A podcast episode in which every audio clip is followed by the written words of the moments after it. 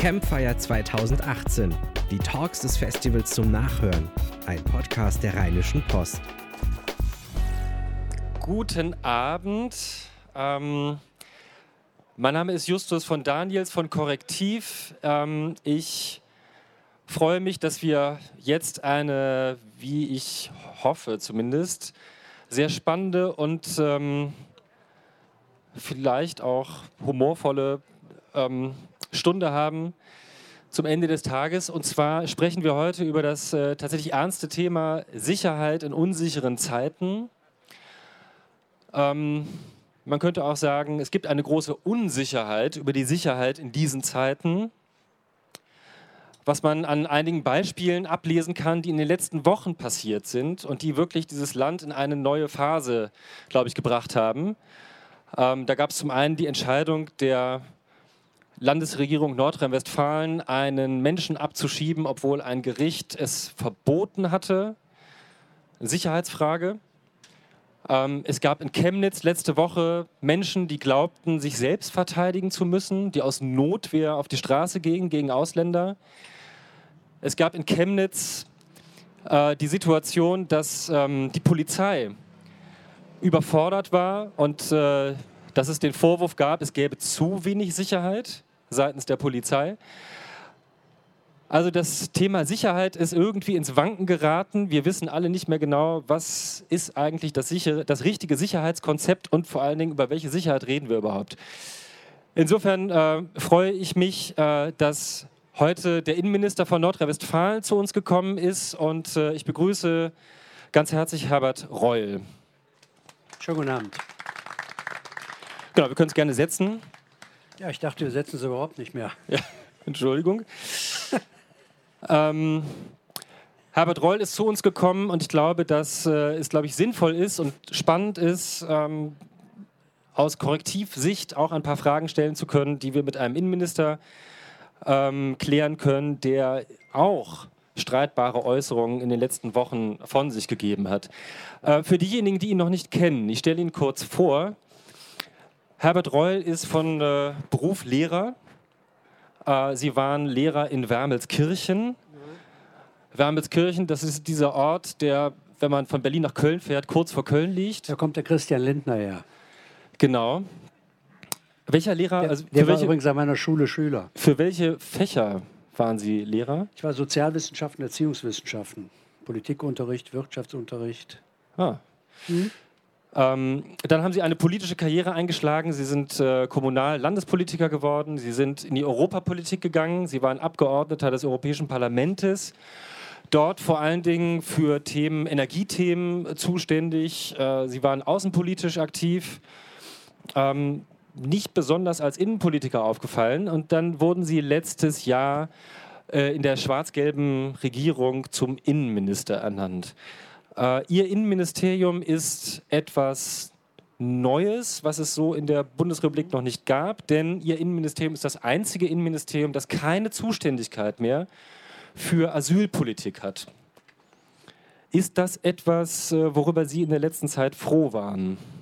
Nö, war auch nicht zu diskutieren. Es war, bevor ich gefragt wurde, ob ich Innenminister wurde, war das von den Koalitionsfraktionen entschieden und damit war es entschieden. Und da soll ich jetzt über Sachen nachdenken, die durch sind. Ich frage Sie natürlich deshalb und ich möchte Sie gleich in Ihrer ähm, Eigenschaft als Lehrer vielleicht diese Frage stellen. Ähm, Sie werden, die meisten von Ihnen werden sich erinnert, erinnern an die Diskussion um den mutmaßlichen Leibwächter von Osama bin Laden, Sami A der in den letzten Wochen abgeschoben wurde nach Tunesien. Die Debatte ist bekannt. Ähm, er hätte nicht abgeschoben werden dürfen, hatte ein Gericht gesagt. Äh, der Flüchtlingsminister Stamp von der FDP hat es trotzdem durchgesetzt, dass er abgeschoben wurde. Sie ähm, haben, weil Sie nicht zuständig sind, sich deswegen auch nicht zu dem Fall geäußert. Dann kam eine Woche später allerdings doch eine Äußerung von Ihnen, ähm, in, bei der Sie gesagt haben, dass die Richter auf das Rechtsempfinden der Bürger Rücksicht nehmen sollten. Wenn ein Schüler diese Antwort auf einen Zettel geschrieben hätte, auf die Frage, was ist die richtige Reaktion auf die Entscheidung eines Flüchtlingsministers, was hätten Sie diesem Schüler an den Rand geschrieben? Falsch. Deswegen habe ich es auch zurückgenommen. Ich meine, wir können jetzt darüber auch noch eine Woche diskutieren. Aber ich habe so relativ schnell, genau gesagt, einen Tag später gesagt, das Anliegen, was ich hatte, bleibe ich bei, halte ich für ein wichtiges Anliegen, aber der Satz war falsch. Dann entschuldigt man sich dafür und nimmt ihn zurück und dann ist es durch. Nur in Deutschland nicht. Da diskutieren wir jetzt immer noch drüber. Ja, das sind- nervt mich auch ein bisschen, aber können Sie wir sind, machen. Sie, sind, Sie sind Innenminister und da Genau. werden natürlich Worte auf die Goldwaage gelegt, ja, das ist ja wissen richtig. Sie auch. Ist ja berechtigt. Ähm, Deswegen habe ich mich auch entschuldigt und gesagt, das war's. und dann haben Sie gesagt, ähm, also Sie haben das zurückgenommen tatsächlich, aber Sie haben gesagt, die Richter hätten besser erklären sollen, warum sie so entschieden haben. Das habe ich nicht so ganz verstanden. Also was hätten Sie denn erklären sollen? Die Entscheidung war ja relativ eindeutig, dass er nicht hätte abgeschoben werden dürfen, weil es zumindest aus Sicht der Richter einen Folterverdacht in Tunesien gab. Was hätten Sie denn erklären sollen? Was mich äh, beunruhigt, und zwar hat das viel mit meinem politischen Vorleben, aber auch mit meinem Lehrervorleben zu tun, dass wir im Moment in einer Zeit sind, übrigens auch der Grund, warum ich Ja gesagt habe zum Innenminister, denn die Aufgabe in Brüssel war hochgradig spannend und interessant. Und ich war ja da nicht irgendwie unter ferner Liefen unterwegs, sondern Chef der CDU-CSU-Gruppe. Ich war im Präsidium der Bundespartei. Also es war spannend genug. Ich habe zugesagt, weil mich eine Frage sehr umtreibt, und zwar rasend umtreibt, dass äh, zwischen Politik und Bürgerschaft zunehmend eine Entfremdung stattfindet. Dass die Leute zum Beispiel glauben, dass wir nicht mehr in der Lage sind, für ihre Sicherheit zu sorgen, dass der Staat das nicht mehr kann dass die Politik das nicht mehr gebacken kriegt. Also ich meine, wenn die sagen, die Partei kann das nicht, dann würde ich sagen, gut, gegessen. Aber wenn die Leute sagen, der Staat kann es nicht mehr, dann wird es kribbelig. Und wenn es dann, Sie jetzt äh, vor ein paar Tagen, das haben Sie eben schon angesprochen, Bürger unterwegs sind und sagen, dann machen wir das mal selber, dann wird es noch kribbeliger. Und davor habe ich Sorgen. Und deswegen glaube ich, jetzt komme ich zum Anfang zurück, glaube ich, dass die Frage, was, was wir anrichten mit unseren Entscheidungen, ob wir Politiker sind, ob wir Richter sind, ob wir äh, äh, Regierungsmitglieder sind, ob wir Journalisten sind, also alle diejenigen, die da unterwegs sind, müssen, glaube ich, viel sorgfältiger noch nachdenken, was die Wirkungen von dem sind, was wir machen. Und entweder muss man es so erklären, dass Menschen es verstehen können, ist der eine Teil, oder nachdenken, ob man es richtig gemacht hat. Also ich für mich beanspruche auf jeden Fall, habe ich auch reichlich Beispiele geliefert, wenn ich merke, dass ich da irgendwas falsch oder verkehrt mache, es auch zurückzunehmen.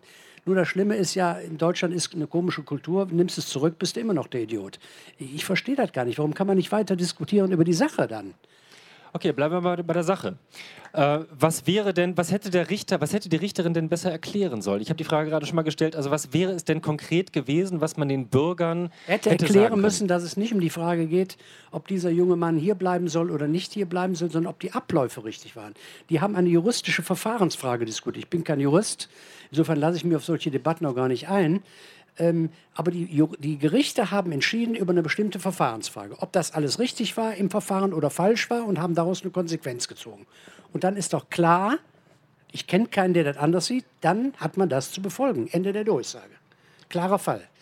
Aber dass Menschen unruhig werden und Menschen darüber nachdenken, was passiert, übrigens ich auch. Ich habe nämlich jetzt die Frage vorliegen von äh, auch dem einen oder anderen, was ich eigentlich mache als Zuständiger, wenn der zurückkommt.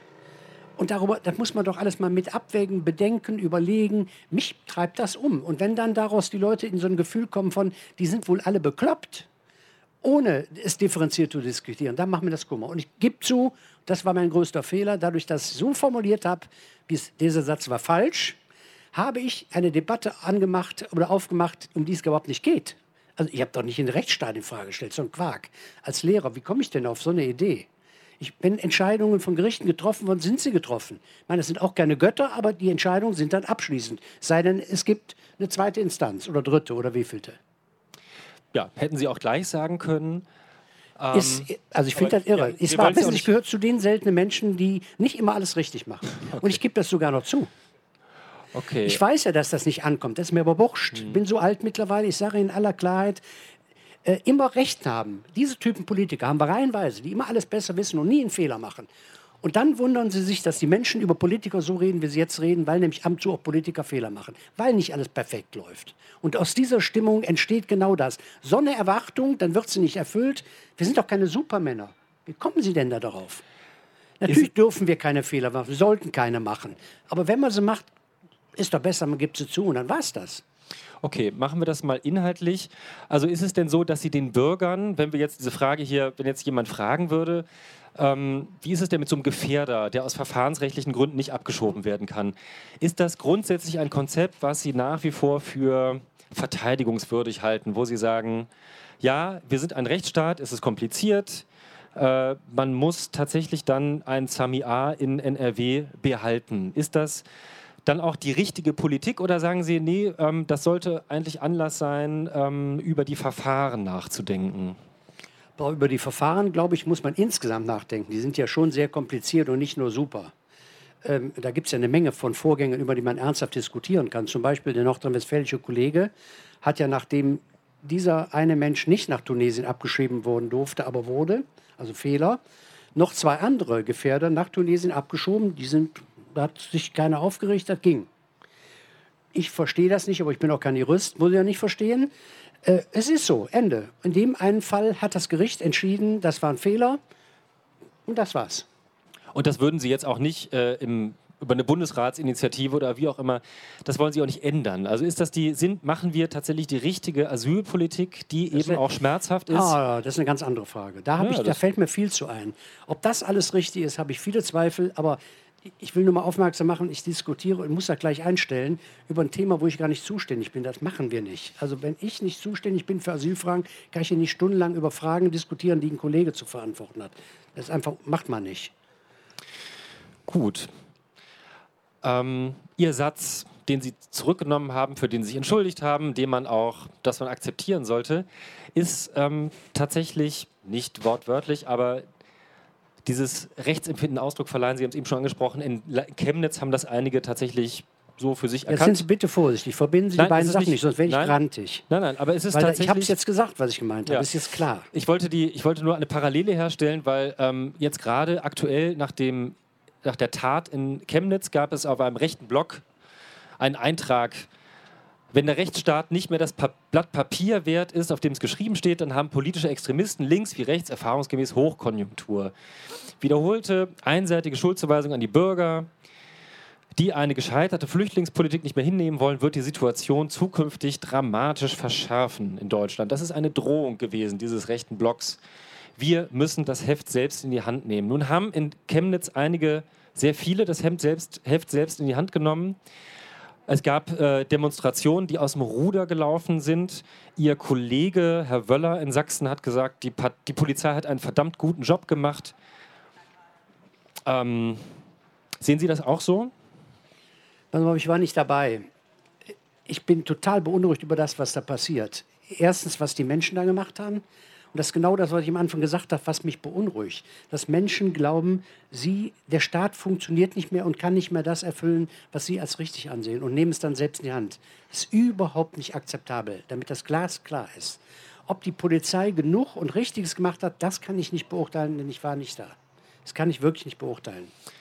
Also es waren wohl ähm, 600 Polizisten, die ähm, eine Demonstration beobachtet haben, wo es über 6000 Teilnehmer gibt. Da hat selber die Polizei gesagt, sie waren zu wenig. Ja, das Problem war, wenn ich das richtig, also vorsichtig, wenn ich es richtig verstanden habe, war das Problem nicht nur, dass zu wenige Polizisten da waren, sondern Umkehrschluss. Es ist ungeheuer schnell gelungen, und das ist eine spannende Frage, dass, dieser, dass diese rechte Truppe so viele Menschen mobilisiert hat. Da findet was statt und plötzlich sind die in der Lage, aus dem Stand solche Tausenden da auf die Straße zu bringen.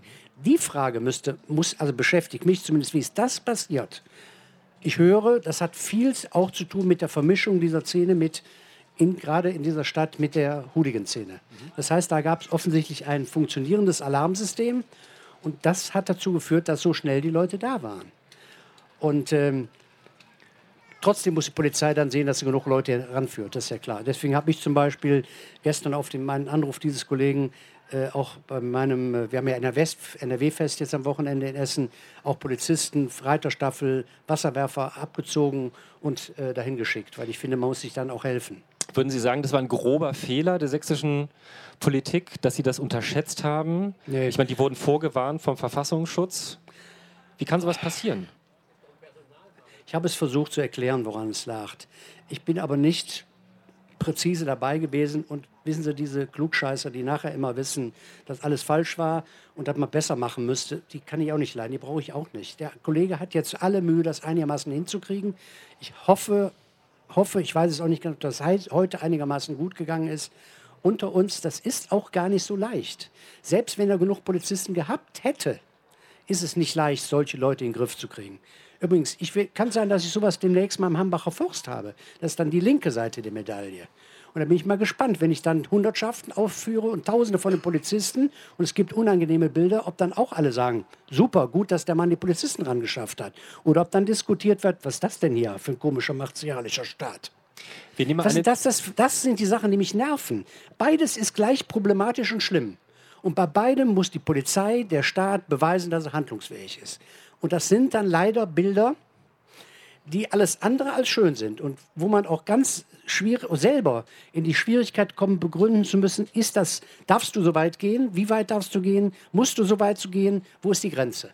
Also bevor wir eine Zuschauerfrage ähm, nehmen, auch eine Nachfrage ganz kurz. In, das wurde auch von Journalisten sozusagen auch beobachtet in Chemnitz, wurde berichtet, die Chemnitzer selber haben das eben auch gesehen, dass es auf diesen Demonstrationen zu ähm, sehr vielen Hitlergrüßen kam. Ja. Die Polizei hat dann im Nachhinein gesagt, naja, sie haben so eine Art deeskalierende Strategie gefahren, dass man ähm, nicht jetzt die Leute sofort rausnimmt aus der Demo, um da nicht Unruhe zu stiften, sondern man nimmt das ja auch Video auf, dann kann man die auch nachher noch verfolgen. Ähm, ich meine, Sie können auch vor einer ähnlichen Situation stehen, dass es solche Demonstrationen in NRW gibt. Es gibt sie ja auch, kommen wir auch gleich nochmal zu, gerade Thema Dortmund. Halten Sie das aber für das ist zum Beispiel gut gelaufen. Ne? Sie, genau, das ist ja, aber halten Sie das für die richtige Strategie, ähm, deeskalierend auf so einer Demo zu wirken, indem man die Hitlergrüße dann einfach zulässt? Ich habe da eine relativ klare Position. Ich glaube, der Staat äh, und die staatlichen Organe sind dafür da, die Regeln dafür zu sorgen, dass die Regeln eingehalten werden. Wenn sie nicht eingehalten werden, muss der Staat eingreifen. Ich habe das mal Null-Toleranz-Strategie gedacht. Da habe ich ja eine riesen Debatte am Hals gehabt, weil da denkt ja jeder, ich würde nur noch mit Panzern rumfahren oder so. Aber was ich meine, ist konsequent sein. Polizisten müssen konsequent handeln. Egal an welcher Stelle. Links, ob rechts. Ob dem Hambacher Forst mit, äh, äh, sag ich mal, äh, Menschen angreifen oder ob die den Hitlergruß zeigen. Beides nicht akzeptabel. Null Toleranz. Und in beiden Fällen muss das verhindert werden. Also gleich dann rausziehen in so einem wenn, Moment. Wenn man das hinkriegt, das ist aber schwer. Ich meine, ich mache das jetzt auch mir sehr leicht und sage Ihnen, das ist manchmal schwer. Wir haben hier eine Codendemonstration gehabt in, in, in, Düsseldorf und dann nachher in Köln, wo die sich auch nicht an die Regeln gehalten haben, weil sie die Plakate von, äh, äh, äh na, genau, von Öcalan gezeigt haben. Entschuldigung, Dankeschön. Und ähm, wir hatten das vorher abgemacht, dass das nicht geht. Das war eine Auflage. Haben sie gemacht, haben wir den Zug angehalten, gestoppt. Da war auch die Frage, gehen wir jetzt rein und holen die Plakate noch raus? Da habe ich das akzeptiert, dass wir gesagt haben, wir stoppen die, die können nicht mehr demonstrieren, das Ende. Wir gehen aber nicht rein, weil da Kinder sind und Frauen sind und ist vielleicht nicht angemessen. Aber Sie haben die Demonstration aufgelöst? Nee, wir haben sie beendet, also beendet. im Sinne von gestoppt. Ich glaube, ein oder zwei Stunden standen die dann noch und dann war Sense. Mhm. Da bin, ich, da bin ich sehr dafür, aber ich bitte nur um Verständnis. Das wird da manchmal schwierig. Wann, wann werfen kommen dann Wasserwerfer? Machen Sie es, machen Sie es nicht. Wie kommen Sie an die Leute ran? Zum Beispiel statt Hitlergruß. Ich meine, bei Hitlergruß ist es noch am einfachsten, weil da ein großer Konsens in der Gesellschaft ist. Das, ich, ich, mich treibt das um, dass in Deutschland 70 Jahre nach dem Krieg Leute mit dem Hitlergruß durch die Stadt laufen. Wo bin ich hier eigentlich? Ich habe gedacht, so etwas hätte ich nie mehr erlebt. Aber wie kriegt man es in den Griff? Wie geht man da rein? Wie erwischt man die? Ich war nicht dabei. Nochmal, vielleicht war es der richtige Weg zu sagen, wir zeichnen die auf und gehen denen nachher, weil wir die Bilder haben. Ich weiß aber nicht, ob man alle ermitteln kann, ob das Foto allein reicht. Das ist die nächste Frage. Ich hatte das Problem im Hambacher Forst. Da konnten wir, ich glaube, 1000 Leute, die straftätig geworden sind, nicht ermitteln, weil die hatten sich die Fingerkuppen einfach zugeklebt. Auch so ein Problem. Was mache ich denn da? Verhafte ich die dann alle? Kommen die dann alle in Untersuchungshaft? Ich meine, so viel Platz habe ich wahrscheinlich gar nicht. Oder, oder, also wir haben es letztes Mal nicht gemacht. Ich finde, im Prinzip müsste man es machen. Wer dann da straftätig wird, egal. Dann Hitlergruß, genauso wie verklebte Fingerkuppen und Gewaltanwendung. Ja. Wir sind ja hier bei Korrektiv. Äh, wir sind gemeinnützig und offen und äh, vor allen Dingen fürs Publikum. Deswegen möchte ich Sie ermuntern, auch zwischendurch gerne sich zu melden, wie der Herr, der jetzt das Mikrofon bekommt für eine Frage. Also wenn Sie Fragen zwischendurch an Herrn Reul haben, machen wir das gerne. Ähm, ich glaube, die, die letzten fünf Minuten oder zehn Minuten waren eigentlich unnötig Was man in, zumindest in den Medien gelesen hat, ist, dass die sächsische Polizei ein Personalproblem hatte. Die hatten gar nicht die Leute, egal was Sie der hätten, sie Verfassungsschutz... anfordern, sie hätten sie anfordern können und die, der, der Polizeipräsident äh, hat das auch schon eingestanden, dass sie äh, zu wenig eingefordert hätten und jetzt sind sie angefordert worden. Ja, und jetzt ist das. Problemspiel Dresdner gegen HSV, wird jetzt, hat wenig Polizeipräsenz. Die haben ein Personalproblem, da beißt die Maus keinen Das ist Faden dann ab. abgesagt worden. Und sie können nicht kurzfristig so Leute aus äh, der ganzen Bundesrepublik bekommen. Nicht? Das geht einfach nicht. Okay, die Frage stellen wir auch gleich nochmal. Ist ein wichtiges Thema, Personalmangel. Hier vorne ist noch eine Frage. Ähm, Im Hinblick auf Ihre Lehrertätigkeit, ich denke, wir sind uns alle einig, dass man als Lehrer versucht, jungen Menschen gewisse Werte zu vermitteln. Sie haben jetzt gesagt, dass äh, die Sache im Hambacher Forst sowie in Chemnitz so von der Problematik dasselbe wäre. Jetzt ist die Frage, was sind das für Werte, die Sie jungen Leuten vermitteln wollen, wenn in Chemnitz einerseits Jagd auf Menschen gemacht wird und im Hambacher Forst es um Umweltaktivisten geht, die Sachbeschädigung betreiben? Nee, pass auf, die Umweltaktivisten Hambacher Forst, die sollen weitermachen, habe ich null Probleme mit. Da haben sie mir aber missverstanden. Ich habe von denen geredet, die mit Steinen auf Menschen werfen, die hinterherlaufen, die, ähm, die mit Zrillen Menschen verletzen. Da war am letzte Woche, war es letzte Woche Freitag, glaube ich, äh, ist ein Polizist voll erwischt worden am Kopf. Der Mann hätte tot sein können. Verstehen Sie, da geht's, das Mordanschlag, Ende der Durchsage. Mir geht es nicht um die, die sich um die Umwelt kümmern. Und denen kann ich nur raten, ich bitte dringend drum, dass die sich da von den anderen trennen. Die machen doch ihr eigenes Anliegen kaputt, wenn die sich, hint, wenn die sich äh, im Grunde missbrauchen lassen als Schutzschild für diejenigen, die da äh, als Gewalttäter sind. Mir geht es nur um die Gewalttäter. Also natürlich, das Gewaltmonopol liegt beim Staat, egal ob rechts oder links, ob rechtsextrem, Genau. linksextrem, das ist sehr wichtig zu betonen. Ähm, aber es ist ja auch einerseits sehr tragisch für Leute, die sich den gewalttätigen Mob in Chemnitz entgegengestellt haben, dass halt einfach linke sowie rechte Demonstranten verglichen werden, wobei da komplett verschiedene Intentionen hinter sind. Nee, nee, nee, langsam, Entschuldigung. Ich habe keine linke und rechte Demonstranten, die vergleiche ich überhaupt nicht. Sondern ich, verlang, ich vergleiche diejenigen, die das Recht brechen. Und die sind mir egal, mit welchem politischen Inhalt. Egal, woher sie kommen, ob groß, ob klein, ob Mann, ob Frau, mir vollkommen wurscht. Ich habe dafür zu sorgen, dass Recht eingehalten wird. Und das ist manchmal schwer. Übrigens, die Polizisten haben es noch schwerer.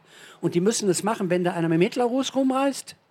Da müssen sie genauso machen, wenn da einer äh, Pyrotechnik äh, im, im Stadion anzettelt, wenn die sich gegenseitig schlagen, wenn die da anreisen zu Fußball spielen und sich aufführen, als wäre hier Abenteuerurlaub, aber andere Menschen gefährden, um es mal klar zu sagen. Es gilt aber auch für diejenigen radikalen, gewalttätigen die Menschen, die im Hambacher Forst gegen Polizisten Gewalt anwenden. So ist das. Bin da relativ altmodisch. Bleiben wir tatsächlich noch mal kurz beim Thema Rechtsextremismus und zwar im NRW. Sie haben es eben schon angesprochen, in Dortmund gibt es eine harte Szene. Ähm, da wird auch äh, gewalttätig demonstriert. Ähm, das ist sozusagen ein stehender Fakt, wo man wahrscheinlich relativ wenig tun kann erstmal. Es gibt einen starken Anstieg seit Jahren an rechtsextremistischen Straftaten. Ähm, dazu gibt es diese neue Szene der Reichsbürger. Auch die Zahl nimmt in NRW zu. Ich hoffe, Sie wissen alle, wer Reichsbürger sind. Das sind Leute, die glauben, dass es Deutschland nicht gibt, sondern dass Deutschland eine GmbH ist und ähm, dass wir ähm, nur Personal dieser GmbH sind und deswegen haben wir auch Personalausweise. Eigentlich eine wirrklingende Gruppe, die aber auch teilweise sehr ähm, rechtsvölkische Ideologien vertreten und den Staat ablehnen, das Gewaltmonopol des Staates ablehnen. Diese Zahl steigt kontinuierlich. Jetzt haben wir eben schon gehört hier aus dem Publikum, es gibt tatsächlich einen strukturellen Mangel an Personal ähm, bei der Polizei, bei den Innenbehörden. Wie begegnen Sie diesem Anstieg? Und dieser Anstieg ist ja vor allen Dingen auf dieser rechten Seite zu verzeichnen. Also nicht nur, wie begegnen Sie diesem Anstieg mit mehr oder weniger Personal, sondern wie lernen Sie auch, wie diese, was diese Menschen überhaupt sozusagen äh, vorhaben? Also ich glaube, also vor, also sind ganz viele Fragen. Das eine ist, das Wichtigste ist, man muss wissen, was die vorhaben. Man braucht die Informationen. Da spielt der Verfassungsschutz eine wichtige Rolle. Zweiter Teil, Sie haben von den, äh, vom Anstieg gesprochen. Das ist nun bedauerlicherweise, nee, Gott sei Dank, nicht so.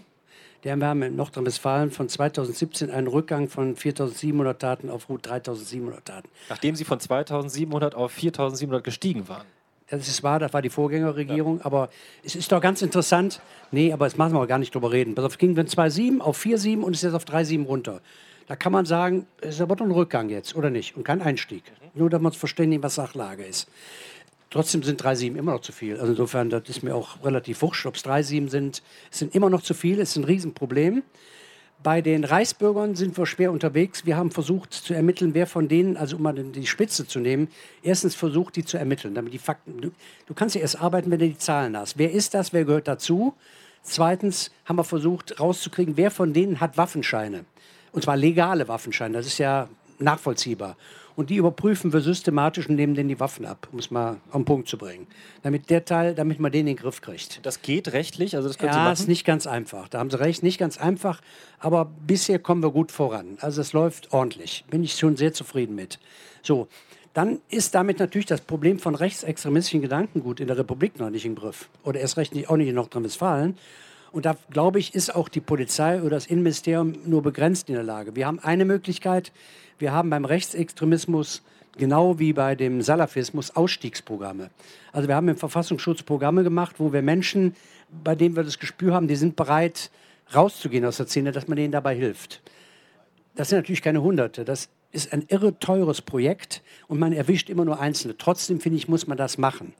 Das Dritte ist wahrscheinlich das Wichtigste, aber dann nicht mein Bereich, wie kann man dafür sorgen, dass Menschen so politisch aufgeklärt werden, dass in Nordrhein-Westfalen die Atmosphäre, die Chance für diesen Gedanken auf Null ist? Dass da keine Ansteckungsgefahr besteht, dass da nicht noch mehr Leute zukommen. Und deswegen gebe ich Ihnen, finde ich, von 4,7 auf 3,7 gefällt mir. Aber es müsste auch nächstes Jahr noch weiter runtergehen, sonst gefällt es mir wieder nicht. Ähm, und das sind zwei unterschiedliche Sachen. Die einen sind die in der Szene verhaftet, das ist sehr schwer. Noch wichtiger ist wahrscheinlich dafür zu sorgen, dass da gar keine nachkommen. Das hat was mit politischer Bildung zu tun. Also nicht unbedingt was mit mehr Polizei oder mit mehr Personal. Nein, das ist, das ist beim Umgang mit den Radikalen, damit die da keinen Krach machen oder wenn sie machen, dass sie erwischt werden, dass sie dafür bestraft werden. Das ist Polizei. Aber das Verhindern ist natürlich eine Frage von politischer Bildung. Mhm. Auf, Im weitesten Sinn von Erziehung, klar. Sie haben gerade gesagt, Sie beobachten die Reichsbürger. Ähm, auf der anderen Seite ähm, gibt es das Thema ähm, Islamismus. Es gibt in Nordrhein-Westfalen etwa 3000 Salafisten. Davon sind irgendwie etwa 1000 gelten als gewaltbereit. Ähm, wie groß ist da die Gefahr? Was, wie groß, was für eine Gefahr geht von denen aus und wie halten Sie die sozusagen im Griff? Ja, Sie stellen all die Fragen, die total berechtigt sind, die aber gar nicht so einfach zu beantworten sind. Manchmal hat man da sogar schlaflose Stunden. Denn man weiß die Zahl, dann hat man durch Einschätzung ein Gefühl, sage ich mal, oder ein relativ sicheres Gefühl, wo sind die wirklich Gefährlichen. Wir haben da so mehrere Gruppen gebildet und dann gibt es eine kleinere Gruppe, die wirklich, wo man sagen, brandgefährlich. Da kann man nur, im Moment können wir uns nur darum kümmern, indem wir die sehr eng bewachen. Sehr, beobachten, bewachen ist falsch, beobachten. Weil, das habe ich gelernt, gucken Sie diesen Rezin-Fall in Köln an. Sie müssen einfach vorher wissen, was solche Leute vorhaben, damit es da nicht passiert. Da nützt ja kein Poller auf dem Marktplatz mehr was. Sie müssen vorher wissen, wo da wer unterwegs ist, um dann frühzeitig einzugreifen und es zu verhindern. Darum diskutieren wir auch im Polizeigesetz. Alles ungeheuer schwierig, das richtig zu machen. Weil das ist immer die Abwehr, ab, es ist immer das Abwägen zwischen dem sich kümmern, die beobachten, Gefahren verhindern und andererseits in Bürgerrechte eingreifen. Also das ist schon schwer. Das ist der eine Teil. Dann bleiben aber ganz, ganz viele, von denen Sie gar nicht genau wissen, ob die gefährlich sind oder sehr gefährlich oder halb gefährlich, sondern die haben Einschätzungen. Und da können Sie sich auch irren. Ist doch klar. Und ich muss mich verlassen auf die, die es machen. Und wenn die sich irren, ja, oder wenn da irgendjemand auffällig wird, den hatten sie nie am Schirm. Was meinen Sie, dann, dann habe ich doch schlaflose Nächte, weil ich denke, oh Gott, wenn der jetzt was macht und was macht er dann? Es gibt, vielleicht ist das der wichtigste Satz, der hilft leider nicht. Es gibt nicht so etwas wie totale 100% Sicherheit. Die kriegen wir nicht hin. Nein. Wir müssen uns bemühen, sie möglichst sicher zu machen, möglichst viel zu wissen, aber immer mit dem berühmten Wort möglichst davor.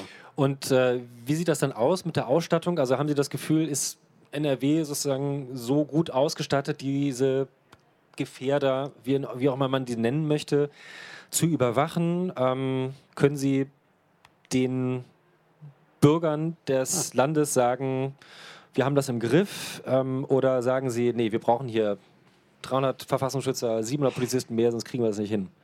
Das ist auch so eine schwere Frage, wenn, ich, wenn man ehrlich ist. Und, und, nicht so. Also normalerweise müssen wir das, da haben wir im Griff. So machen das Politiker. Haben wir es im Griff, kann nichts passieren. Aber ich habe Ihnen auch die Lage geschildert, wie kompliziert er ist. Wir haben es nicht hundertprozentig im Griff. Wir haben es bestmöglich im Griff. Ich hoffe auch nächste Woche, übernächste Woche, in einem Monat noch ein bisschen besser im Griff. Deswegen versuchen wir ja nachzudenken, wo können wir nacharbeiten. Also eins ist natürlich die Anzahl der Menschen, der Fachleute. Verfassungsschutz, Ausstattung, Polizisten, Ausstattung, rechtliche Rahmenbedingungen. Ich habe eben schon mal vorsichtig angedeutet, es ist ungeheuer schwer. Was braucht man dafür an rechtlichen? Nehmen wir einen vielleicht relativ einfachen Fall. Wenn ich einen Gefährder überwache, brauche ich so rund 36 Polizisten. Für, also rund um die Uhr. Es ist unheimlich äh, intensiv. So, dann haben sie natürlich für andere Fälle, wenn da so ein riesen Fußballspiel ist mit riesen Streithähnen, dann wird alles eng. Und der Bürger, der da irgendwo auf dem Land wohnt, bei dem eingebrochen wird, der erwartet auch, dass sie da sind. Also es wird schwierig. Und da gibt es jetzt ein Instrument, das haben andere Bundesländer, das möchten, wollen wir auch einführen, nämlich Fußfessel, elektronische Fußfessel. Auch das schon wieder, ich muss schon wieder abwägen, aber es ist so. Die elektronische Fußfessel, wenn die einer Gefährder angezogen bekommt, ist das natürlich eine Hilfe, weil wir können sehen, wo läuft der rum. Allerdings, wenn er die auszieht, zieht er die aus, dann ist er weg. Auch das heißt, wir dürfen nie den Eindruck, also ich bemühe mich, nie den Eindruck zu erwecken, wir hätten so 100% Antworten für alle Fragen des Lebens die gibt es nicht. Wir versuchen es immer besser zu machen. Und ich bin auch sicher, es gibt vielleicht noch ein paar Sachen, die habe ich noch gar nicht gesehen als Möglichkeit. Und, und da bin ich auch interessiert daran, dass Fachleute einem helfen und sagen, pass auf, an der Ecke müsst ihr noch was tun. Für mich ist bei den Gefährdern die zentrale Frage, wie kriegen wir von denen, die gefährlich sind, Klammer auf, hoffentlich kennen wir sie alle richtig, die Informationen, wenn die, wann die was vorhaben. Das ist die Hauptfrage. Jetzt sind Sie ähm, mit Vorschlägen aufgefallen, äh, in den letzten Monaten, weil ähm, Ihr Ministerium ein ähm, neues Polizeigesetz vorgestellt hat, einen Entwurf. Und dieses, ähm, dieser Entwurf ähm, hat Ihnen sehr viel Kritik eingebracht. Es gab Demonstrationen hier in Düsseldorf, mit, äh, weiß ich, wo 10.000 Leute auf die Straße gegangen sind gegen diesen Entwurf, also gegen die Ideen, die Sie haben. Denn das Land Nordrhein-Westfalen soll, äh, ähnlich wie in Bayern, ein deutlich schärferes Polizeigesetz bekommen. Ähm, also nur um zwei Beispiele zu nennen. Ähm, es soll einfacher werden für die Polizei, dass die Polizei schon bei einer drohenden Gefahr eine Maßnahme gegen einen Menschen ähm, ergreifen kann. Drohende Gefahr, das ist sozusagen so eine Art anlasslose, anlassloses Ergreifen. Das ist ein sehr unbestimmter Begriff. Ähm, ein zweites Beispiel ist die Fußfessel, die Sie gerade genannt hat. Die haben die sehr ähm, äh, sehr umstritten ist. Ein drittes Beispiel ist, dass man, ähm, dass die Polizei Gefährder bis zu einem Monat statt bisher bis einige Tage, äh, in Gewahrsam nehmen kann. Also das ist so eine Art äh, Beugehaft für ohne konkreten Verdacht. Das sind sehr harte Maßnahmen. Wir haben jetzt eben von Ihnen schon gehört, in welcher sozusagen Zwickmühle aus Ihrer Sicht Sie sitzen. Abwägung, Freiheit und Sicherheit. Dieses Polizeigesetz ist auf jeden Fall ähm, ganz klar Richtung Sicherheit ausgerichtet und äh, weniger gegen Freiheit, äh, für Freiheit. Ähm, Worauf müssen sich die Bürger in NRW einstellen? Sie haben diesen Entwurf zurückgezogen, Sie überarbeiten ihn. Sie sind auf die Kritik in dem Sinne eingegangen, dass Sie gesagt haben, okay, wir gucken noch mal. Ähm, geben Sie uns einen Eindruck, äh, ohne, Sie wissen wahrscheinlich noch nicht, wie es letztendlich aussieht, aber ähm, wollen Sie das durchfechten, was Sie da vorgeschlagen haben, oder was wollen Sie ändern? Wenn ich es durchfechten wollte, hätte ich es doch beschließen lassen. Also ich meine, die Frage ist schon beantwortet. Ich habe gesagt, ich werde es so nicht durchfechten, sondern ich überarbeite es. Und zwar nicht mal, also ich mache sowas nicht nach dem Motto, ich schreibe da drei Worte neu rein. Das wäre ja Quatsch. Da habe ich auch keine Zeit für sowas. Sondern ich habe bestimmte Kritik, übrigens die Kritik der Fachleute bei der Anhörung. Nicht manches, was bei der Demonstration gelaufen ist. Das fand ich manches sehr merkwürdig. Aber bei der Anhörung waren Fachleute, Juristen, die haben Argumente vorgetragen, die mich nachdenklich gemacht haben. Wo ich gesagt habe, jetzt müssen wir nochmal genau gucken, ob wir da nicht Fehler machen. Und zwar aus vielen Gründen. Erstens möchte ich nichts Falsches machen. Zweitens, was nützt ein neues Polizeigesetz, wenn es dann beim Verfassungsgericht dann scheitert? Das ist ja auch Quatsch. Dann kann man doch direkt nachbessern. Muss ich mir nicht erst noch eine Klatsche holen. So, und da sind wir jetzt dran. Das Thema ist, ist schon richtig beschrieben von Ihnen. Worauf sollen sich Bürger einstellen? Ja, ich hoffe am Ende auf mehr Sicherheit aber im angemessenen, abgewogenen, vernünftigen Verhältnis auch zur Freiheit. Natürlich, wenn Sie einem Menschen eine Fußfessel anstrengen, nehmen Sie ihm ein Stück Freiheit. Klarer Fall. Ich finde, wenn das beim Gericht, beim Richter bewiesen ist, dass das ein Gefährder ist, dann nehmen Sie dem ja übrigens auch das Stück Freiheit, wenn Sie dem 36 Polizisten um die, rund um die Uhr um, äh, praktisch auf den Hals setzen. Dessen, dessen Bewegungsspielraum ja auch ein Stück eingegrenzt. Und halte ich für legitim, das muss man sich genau angucken, aber da habe ich relativ wenig Probleme. Zweitens, bei der drohenden Gefahr, ich habe das eben schon mal versucht zu erklären. Es gibt so, wir brauchen als Polizei Informationen, um einschreiten zu können, bevor was passiert. Das, darum geht's. Der Begriff wird mit hoher Wahrscheinlichkeit nicht mehr auftauchen. Das kann man jetzt schon mal sagen, weil ich habe verstanden, dass so, ein, so, eine pauschale Geschichte nicht geht. So nach dem Motto, wir machen, dahinter steckt ja immer die Überlegung, dann kann die Polizei nach Lust und Laune Leute festsetzen oder eingreifen in der. Das geht nicht. Das muss klar sein. Das muss juristisch sauber sein, unter welchen Bedingungen. Und da sind wir jetzt dran. Das ist nicht ganz einfach. Aber darauf verzichten, zu sagen, ich verzichte darauf, wenn ich bei einem Menschen weiß, da ist was los. Nimm mal ein Beispiel. Mache ich das nur dann, wenn ich weiß, der hat da äh, Sprengstoff gekauft und der hat, äh, weiß nicht, mit drei Leuten sich getroffen und die haben da eine Garage und wir haben gesehen über den Verfassungsschutz, die basteln Bomben. Ich meine, dann greife ich ein, das ist einfach. Dann ist die Gefahr ganz konkret, überhaupt nicht zu diskutieren. Die Frage, kann es auch was anderes geben? Zum Beispiel jetzt bei dem Rizinsfall. Der war ja komplizierter. Da hat, äh, das ja, hat er der andere Behörden, da war der internationale, die haben es darauf hingewiesen, da kauft einer außergewöhnlich viel Rezin.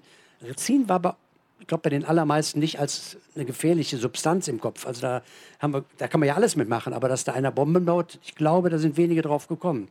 Und trotzdem bin ich, ich kann Ihnen sagen, als, die, als ich die Information kriegte nachmittags, in Köln sitzt einer, der kauft Mengen von dem Zeug und wir haben den dringenden Verdacht, dass der da was vorhat mit Richtung Bombe.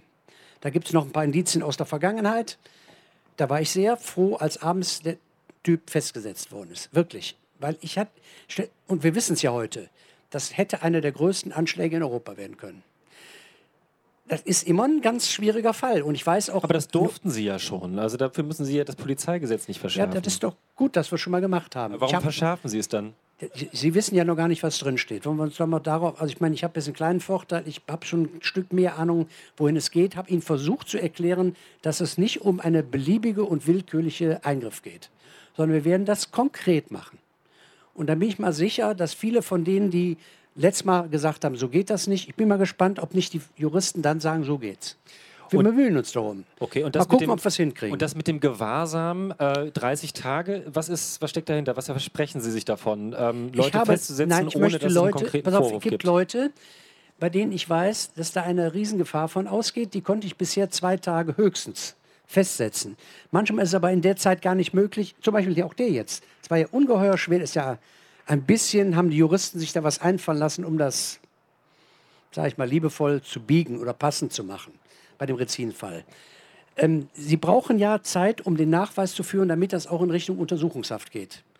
Und die Zeit ist zu kurz. Da braucht man manchmal mehr.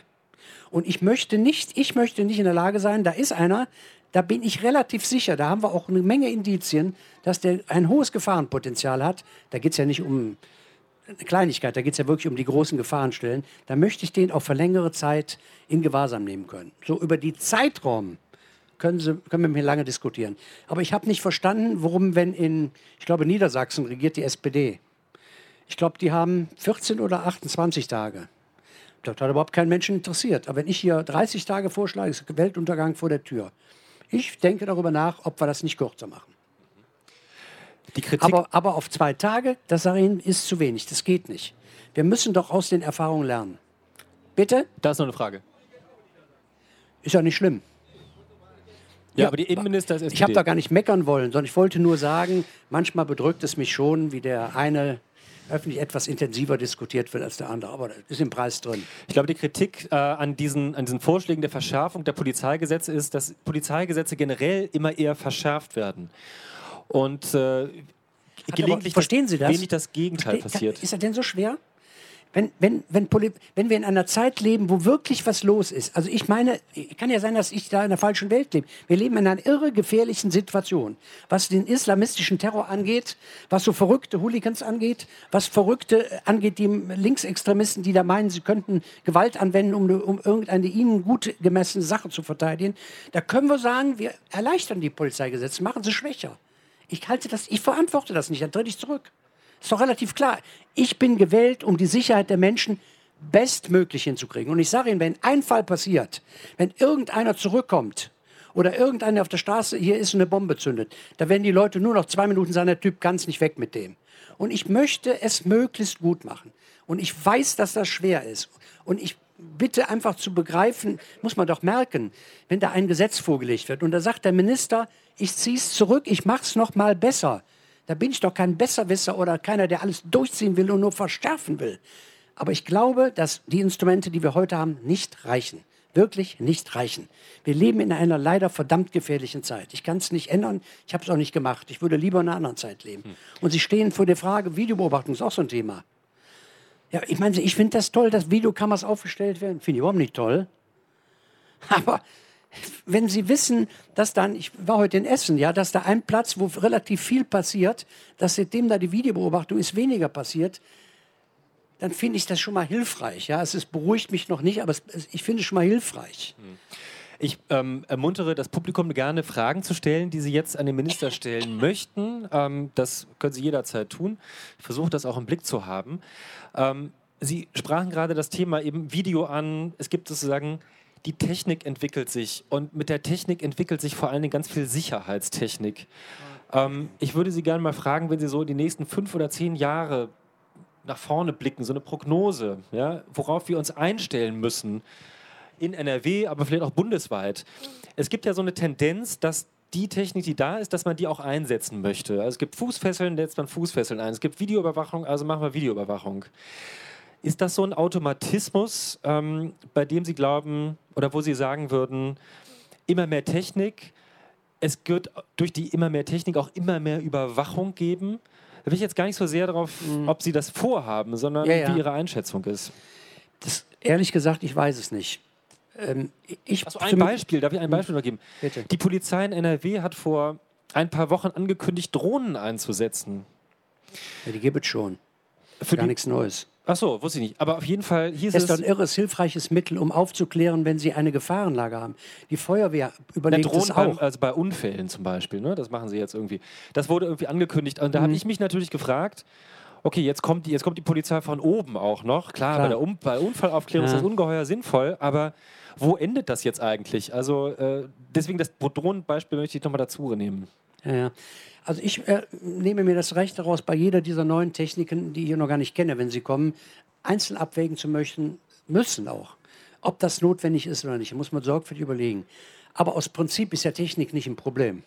Das heißt, wenn die Technik hilft, der Polizei die Arbeit leichter zu machen, dann bin ich dafür. Wir, wir können ja auch nicht die Methode machen, die Ganoven laufen in der Neuzeit rum und die Polizei in der Steinzeit. Aber die Nummer mache ich nicht mit. Ja, es geht ja um die Überwachung. Also es geht ja um die Technik, die ha. Überwachung ermöglicht. Ja, aber das ist ja meistens eine Hilfe. So, ich erzähle Ihnen mal ein Beispiel. Das ist mein Lieblingsbeispiel. Automatische Kennzeichenermittlung. Also Sie könnten auf Autobahnen mit automatischen Systemen Autonummern aufzeichnen und könnten dann gucken, wo sind Autokennzeichen, die geklaut sind, wo irgendein Ganove mit unterwegs ist. Und die könnten Sie festhalten. Die Technik könnte organisieren, dass die anderen gar nicht aufgezeichnet werden. Das ist verboten, haben wir keine Möglichkeit zu. Wenn ich auf alle Brücken der Autobahn zehn Polizisten stelle mit dem Notizblock und die schreiben sich alle Autonummern auf und gehen dann in die Wache und gleichen das ab mit den Fahndungslisten, dann ist das erlaubt. Verstehen Sie, dass so ein schlichtes Gemüt wie ich das einfach nicht versteht? Und dann kriege ich nur einen drauf. In Deutschland erlaubt es, dass man solche Kennzeichenermittler macht, und zwar für die Damen und Herren von der Abteilung Maut und Co. Das heißt, für private Unternehmen ist erlaubt, Kennzeichen zu gucken, wer fährt wohin, damit er bezahlt. Für den bösen Staat, das droht der Untergang. Mit Personal, 100 Mann auf den Brücken, erlaubt, mit Technik nicht erlaubt. Ja, das sind ja, so Sachen, die ja um begreife ich nicht. Aber in dem Fall geht es ja um die Massentechnisierung, also dass da sozusagen Daten erfasst, gespeichert, weitergegeben, was nee, auch immer. Nee, nee, nee, pass mal auf. Ich sag mal ganz sauber ehrlich sein. Man kann, Sie können auch mit der Dampfwalze eine Straße tieren und Sie können auch Leute tot fahren, ist klar. So, also insofern, Technik ist noch nicht das Problem, sondern der Einsatz, die Gesetze dazu, die Bedingungen, die Überwachungen, wann sie eingesetzt werden, ob das ein Polizist alleine machen kann oder der Minister alleine, ob das Gerichte entscheiden müssen. Das heißt, das Spannende findet nachher statt. Ich will doch bei der, bleib mal bei der Kennzeichenermittlung. Ich will doch nicht alle Daten von allen Autos haben. Gottes Willen. Das geht nur, wenn die Technik so ist und auch so eingesetzt wird, dass nur die Kennzeichen ermittelt werden, die in Fahndungslisten stehen. Wenn das nicht geht, sage ich Ihnen, werden die niemals hier stattfinden. Wenn das nicht geht, und das muss auch überprüfbar sein, verstehen Sie? Und das ist das in Deutschland. Wir diskutieren immer nur, das könnte ein, Riesen, ein Problem werden, ein Riesenproblem werden, der Untergang des Abendlandes droht können wir nicht auch mal umgekehrt diskutieren? Es könnte eine Hilfe sein, wenn wir es richtig machen, wenn wir es eingrenzen. Natürlich birgt Technik die Gefahr. Ich bin auch nicht kein Traumtänzer. Aber ich glaube, dass wir die beherrschen können. Ich glaube, also das, was Sie beschrieben haben, Untergang des Abendlandes, ich glaube, es ist ein Diskurs. Man führt einen Diskurs und dann kommt man zu einer Lösung. Ich möchte jetzt aber eine Frage nehmen, dem Herrn Schwarz. Hat er sich gemeldet? Ähm, ich hatte heute Nachmittag ähm, die Ehre, dass ich äh, Cem Dündar äh, interviewen durfte, hier auf eben dieser Bühne, der ins Exil geflohen ist aus der Türkei, wo ihm eine doppelte lebenslange Haft droht. Und ich versuche mir immer wieder vorzustellen, was, was würde passieren, wenn die Apparate, die Sie sich gerade zurechtbauen, und Polizeigesetz und so weiter, wenn plötzlich der Innenminister nicht mehr nicht mehr, nicht mehr von einer, wie soll man sagen, äh, äh, von einer Partei ist, der man vertrauen kann, sondern wenn plötzlich aufgrund von irgendwelchen Strömungen auch hier im Land plötzlich ein, einer ihrer Nachfolger, vielleicht nicht der nächste, aber vielleicht der übernächste, plötzlich diese Apparatur an Überwachungsmöglichkeiten gegenüber Journalisten, gegenüber einfachen Bürgern, etwas, was Sie noch gar nicht diskutiert haben. Sie dürfen dann alle unsere WhatsApp-Nachrichten mitlesen, einfach auf Verdacht, ohne Lesen konkrete. Irrtum. Naja, gut. Äh, nee, stimmt ne, nicht. Ne, nein, nein, Moment. nichts festsetzen hier. Nein, nein, nein, Beruhigt. nein, nein, Moment. Natürlich gibt es noch den Richtervorbehalt, aber wir wissen ja alle, die Richter in der Türkei sind alle ausgewechselt worden. Also ich frage mich nur einfach, haben Sie das im Blick, dass Sie vielleicht sozusagen Kräften den Weg ebnen, die Sie vielleicht so, Sie, Sie meinen, ich Nein, will nein, Sie ich nicht persönlich verstanden. angreifen, Ja, ja. sondern, sondern dass Sie im Grunde genommen leider die Arbeit leisten für, für, für, für Dinge, die Sie nicht in, im Blick haben, die ich nicht im Blick habe, die wir alle nicht wissen. Ja, das ist eine gute Frage. Ähm, das ist eine sehr, sehr gute Frage. Was wäre, wenn in Deutschland dann Extremisten, rechts, links, wer wurscht, die Macht übernehmen und dann Instrumente, die sie haben, nutzen können? Ich spinne mal rum. Wenn in Deutschland so eine Situation eintrete, dass Rechtsextremisten die Macht übernehmen, dann müssen sie erstmal vom Volk gewählt werden, erste Stufe, dann kämen sie in die Regierung und dann könnten sie, auch wenn es kein Polizeigesetz aller Herbert Reul gäbe, das sofort morgen einführen. Das ändert nichts. Das ist ein Irrtum. Das Problem ist da nicht, dass es ein Polizeigesetz gibt, ob gut, ob schlecht, ob halb gut, sondern das Problem ist, dass dann eine solche Truppe in Deutschland die Mehrheit bekäme. Und da kann nur sagen, dass unser alle Verantwortung, dass das nicht passiert. Glaube ich übrigens auch nicht. Da können wir uns schwer anstrengen. Deswegen ist die Frage ja berechtigt. Und deswegen nochmal, finde ich, muss ich auch, habe ich die Verantwortung, darüber nachzudenken, dass die Instrumente zumindest so gestaltet werden, dass selbst wenn da so Verrückte drankommen, sie das nicht so leichtfertig ändern können, es sei denn, sie müssen das Gesetz verändern. Das heißt, das sage ich Ihnen, das Polizeigesetz, was hier gemacht wird, oder die Änderungen, die hier stattfinden werden, die werden so sein, dass keiner sie willkürlich benutzen kann, so wie Sie das gerade betrieben haben. Es sei denn, er ändert sie, dann muss er ein neues Gesetz machen oder modifizieren. Das kann man immer. Aber dafür braucht er eine politische, parlamentarische Mehrheit. Und da hoffe ich dringend, da bin ich auch sicher, dass in Deutschland das nicht passiert. Ähm, vielleicht noch eine Frage zum Schluss und zwar zur Haltung, zur inneren Führung der Polizei. Ähm, glauben Sie, dass das, was wir da in Sachsen erleben, tatsächlich ein strukturelles Problem ist, dass wir Polizisten haben oder dass es in der Polizei tatsächlich so ist, ähm, dass auch dort vielleicht rechtes Gedankengut sich verstärkt, dass da vielleicht eine neue Lachsheit gegenüber rechtem Gedankengut da ist, denn muss ja mal sehen. Ähm, jeder Vierte in Sachsen wählt die AfD. Das heißt, statistisch gesehen, jeder vierte Polizist in Können noch Nordrhein-Westfalen. andere sein. Naja, also, statt, so, Kann sein. kann sein. Kann auch nicht sein. In Nordrhein-Westfalen hat die AfD auch über 10 Prozent bekommen. Ähm, ist das ein Thema bei Ihnen? Arbeiten Sie in der inneren Führung daran, äh, an der Haltung der Polizei und was tun Sie da? Also erstens glaube ich, dass die nordrhein-westfälische Polizei gegen solchen Gedanken gut gefeit ist. Ich kann nicht für jeden Einzelnen reden, das ist ja klar. Kann ich ja auch sonst nicht. Aber ich sehe da kein Problem im Moment. Kein strukturelles Problem. Zweitens, trotzdem müssen wir uns darum bemühen, das, das, hat was mit politischer Bildung auch in der Polizei zu tun oder mit Bildung insgesamt, mit der Frage von Haltungen von Polizisten zu tun, das zu verhindern. Und eins kann ich Ihnen sagen, wenn irgendein Fall auftritt, werde ich da genauso konsequent, wie ich bei dem Hitlergruß einschreite oder wie ich beim Hambacher Forst einschreiten werde oder bei der Kurdendemonstration, werde ich genauso konsequent einschreiten. Wir hatten so einen Problemfall, da ist sofort Disziplinarverfahren eingesetzt worden, Staatsanwaltschaft eingesetzt worden. Damit, sage ich mal, sind jetzt Unabhängige dran, die müssen das checken. Und wenn da was dran ist, gibt es Konsequenzen. Klarer Fall. Konsequent sein kann man nicht nur auf einer Seite. Aber ich bin da optimistischer, muss ich wirklich sagen. Und ich bin mir auch nicht sicher, ich meine, dass in der Gesellschaft da mehr passiert, da haben Sie recht. Aber ob das ein Problem der Polizisten ist, das ist mir zu einfach. Ich finde es auch nicht, nicht fair. Nur ein Pro Problem der Polizisten, ein Problem der Gesellschaft. Ja. Die Polizei ist ein Abbild der Gesellschaft. Ein, ja, ein Teil. Einverstanden. Und deswegen muss man an allen Stellen, also ich jetzt bei Polizei und andere woanders, dafür sorgen, dass das nicht Fuß fasst. Und wenn ich Ihnen da eine Antwort zugeben darf, das ist einmal politische Bildung, habe ich gesagt, aber wichtig, habe ich eigentlich vergessen. Das war die Anfangsbemerkung von mir. Diese rechten Verrückten, werden keine Chance haben auf mehr Stimmen, wenn wir die Probleme lösen, die die Menschen bedrücken. Eins davon ist Sicherheit. Eins. Es gibt andere. Wenn die Menschen das Gefühl haben, die Typen, die da regieren, ob FDP, CDU, Grüne, was habe ich vergessen, SPD, ja, die demokratischen Kräfte, wenn die regieren und die Probleme lösen, dann sage ich Ihnen, wird die AfD demnächst weniger Stimmen haben. Das hat mich auch genervt an meiner Schwesterpartei da im südlichen Gefilde, dass man, wenn man die, die Sprüche bedient und, und dann, dann kommt, dann jatzt man die nur noch weiter hoch. Man muss die Probleme lösen. Und das ist leider verdammt harte Arbeit, Stück für Stück. Und wenn die Menschen merken, pass mal auf, die tun da was, die nehmen das Problem ernst. Nehme ich mal Clankriminalität. Ich war in Essen heute, war da letztens mal eine ganze Nacht unterwegs. Wenn die Leute merken, die kümmern sich und bemühen sich. Man darf nie den Eindruck wecken, man kriegt die Clankriminalität, morgen gibt es sie nicht mehr. Das ist ja Quatsch. Das ist genauso mühsam und dauert. Aber wenn die merken, sie kümmern sich darum, dann werden die ein Stück ruhiger und sagen, vielleicht klappt es doch, vielleicht kann der Staat das doch, vielleicht können die Parteien das doch. Und dann brauchen sie die bescheuert nicht mehr zu wählen. Ich, ähm, hier ist eine Frage aus dem Publikum noch.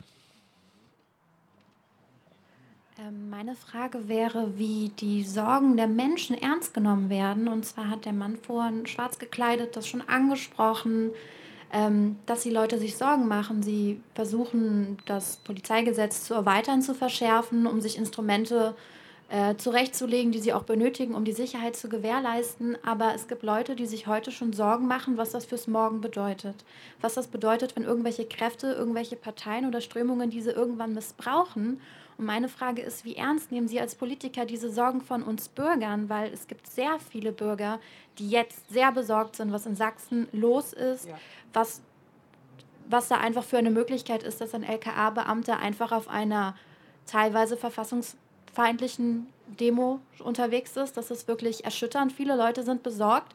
Ich höre immer von besorgten Bürgern, die sich über irgendwelche Flüchtlingsheime oder sonst was aufregen. Aber ich finde, es gibt in der Gesellschaft noch eine andere Hälfte, die besorgt ist um ihre Freiheit, um die Rechtsstaatlichkeit, wie der Staat damit umgeht und halt auch eben, was für Leute in unseren Behörden sitzen. Ich nehme das genauso ernst wie das andere. Genauso ernst. Wir haben da eben darüber geredet, dass ich ein Polizeigesetz vorgelegt habe. Habe, nachdem die Anmerkungen vorgetragen wurden, gesagt, ich überprüfe das nochmal.